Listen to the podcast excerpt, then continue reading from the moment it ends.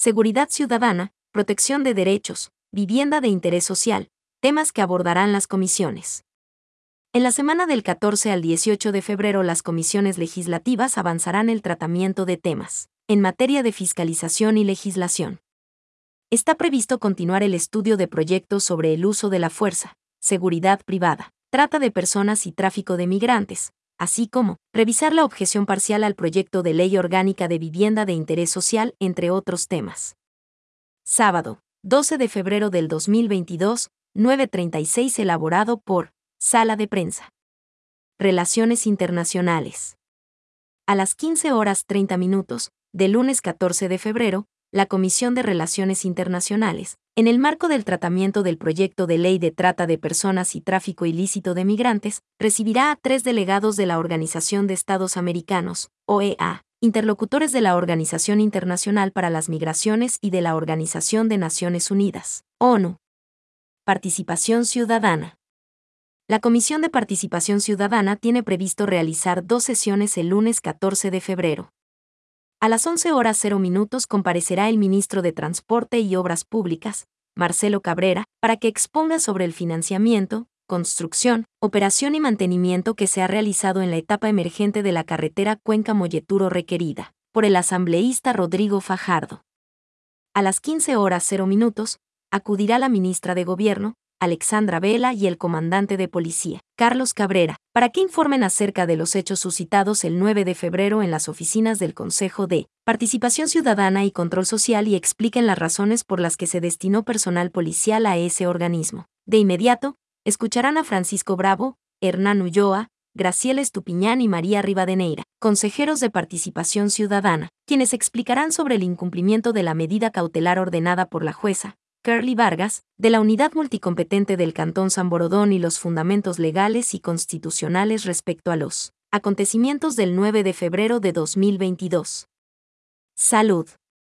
La Comisión del Derecho a la Salud revisará el lunes el borrador de informe respecto de la situación financiera del Fondo de Salud del IESS, la situación actual de la prestación de servicios de salud, la planificación presupuestaria para el 2022, las acciones a emprender para solucionar la deuda pendiente que mantiene con los prestadores externos de primero y segundo nivel, y prestadores especializados con quienes el IESS mantiene compromisos de pago pendientes.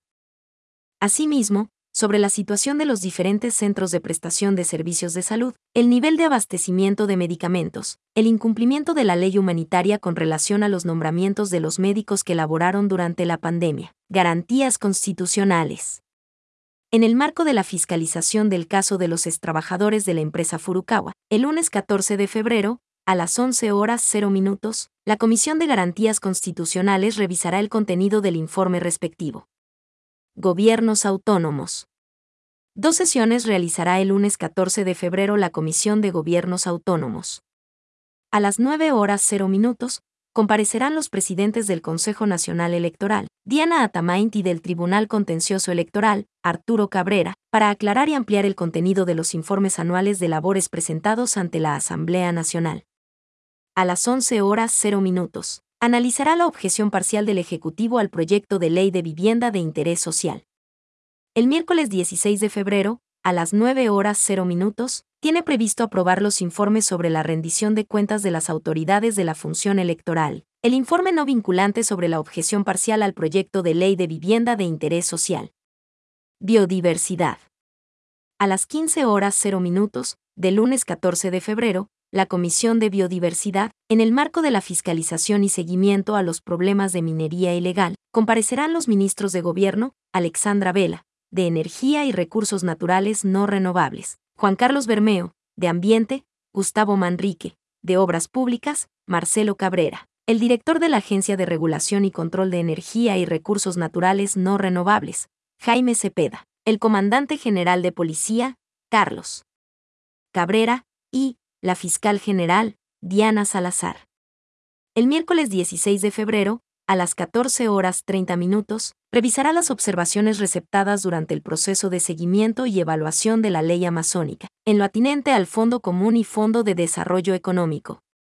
El viernes 18 de febrero, los parlamentarios se dirigirán al Cantón Saruma, provincia de El Oro, para recorrer la zona cero, a fin de valor y contrastar la problemática de hundimiento en la zona urbana de Saruma con actores locales, públicos, privados y de la sociedad civil.